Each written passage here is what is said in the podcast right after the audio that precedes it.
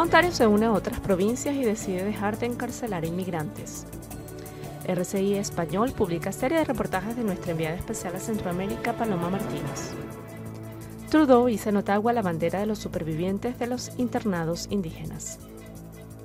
Movilizaciones en Canadá por el Día Mundial del Refugiado. Bienvenidos a la actualidad canadiense en 10 minutos en esta cuarta semana de junio de 2023. En nombre de Radio Canadá Internacional les saluda desde Montreal María Gabriela Guzzi, en reemplazo de Rufo Valencia, quien se encuentra en unas merecidas vacaciones. Ontario decidió unirse a otras siete provincias canadienses al anunciar que dejará de encarcelar en sus prisiones provinciales a inmigrantes detenidos por razones administrativas. El difusor público canadiense CBC informó que las provincias de Quebec y Nuevo Brunswick habían puesto fin a sus contratos con la Agencia de Servicios Fronterizos de Canadá, en virtud de los cuales las provincias eran pagadas por mantener encarcelados a extranjeros detenidos en el marco de la Ley de Inmigración y Protección de Refugiados. Tras esa noticia, organizaciones de derechos humanos y abogados especializados en inmigración reiteraron sus pedidos al gobierno de la provincia de Ontario, donde la Agencia de Servicios Fronterizos tiene detenidos al mayor número de inmigrantes para que siga el ejemplo de Quebec y Nuevo Brunswick. El Procurador General de Ontario, Michael Kirchner, comunicó al ministro federal de Seguridad Pública, Marco Mendicino, que su gobierno también cancelaba su contrato. Las instituciones penitenciarias de Ontario deben centrarse en proporcionar atención y custodia a las personas que cumplen penas privativas de libertad o se encuentran en prisión preventiva, no en los inmigrantes detenidos, que es responsabilidad del gobierno federal, dijo un portavoz del ministerio. Está escuchando la actualidad canadiense, un podcast de Radio Canadá Internacional. La periodista de Radio Canadá Internacional, RCI en español, Paloma Martínez, estuvo en Honduras y Guatemala recientemente para tratar de comprender las razones por las que miles de personas deciden dejar sus países y migrar hacia México, Estados Unidos y Canadá. Paloma narró en sus reportajes el peligroso recorrido de una familia venezolana a la cual encontró en la frontera entre Guatemala y Honduras. Se trata de Daniela, María y José, quienes comenzaron su periplo en Venezuela y en Ecuador y se dirigen hacia Estados Unidos. En la serie, la periodista también contó la historia de la escuela indígena Actenamit, un proyecto no solo de educación, sino también de desarrollo comunitario que ofrece a sus estudiantes, en su mayoría indígenas mayas, vías y herramientas para soñar con un futuro en su propio país y así evitar la migración.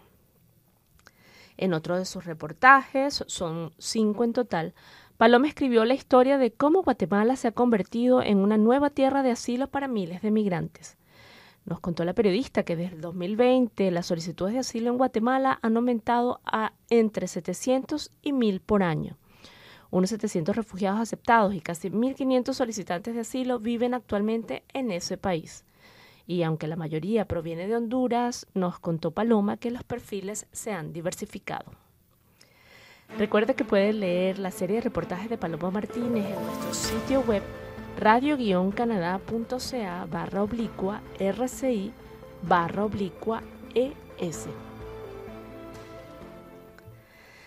Designado por las Naciones Unidas para honrar a las personas refugiadas y desplazadas de todo el mundo, el Día Mundial del Refugiado es conmemorado cada 20 de junio.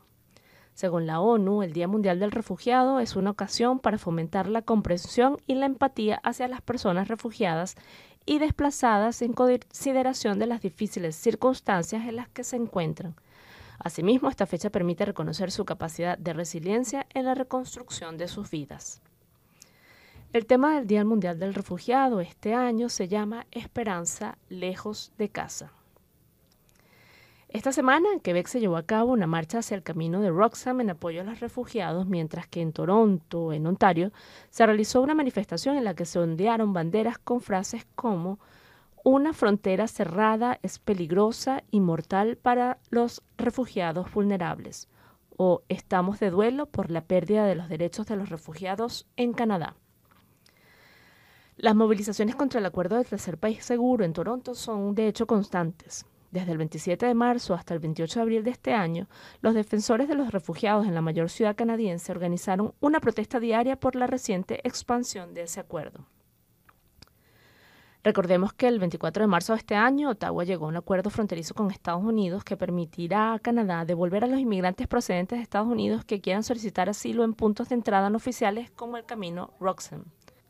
Esta expansión del alcance del documento significa que el acuerdo de tercer país seguro se aplica a toda la frontera entre Canadá y Estados Unidos, más allá de los puntos de, acceso oficiales. Con ello se, cerró una laguna que permitía a los migrantes llegar a Canadá desde Estados Unidos usando puntos de entrada no oficiales para presentar sus solicitudes de asilo. Según organizaciones de defensa de los solicitantes de asilo y de refugiados, la expansión del acuerdo tiene un impacto devastador en las personas que han sido desplazadas por la fuerza y que buscan protección.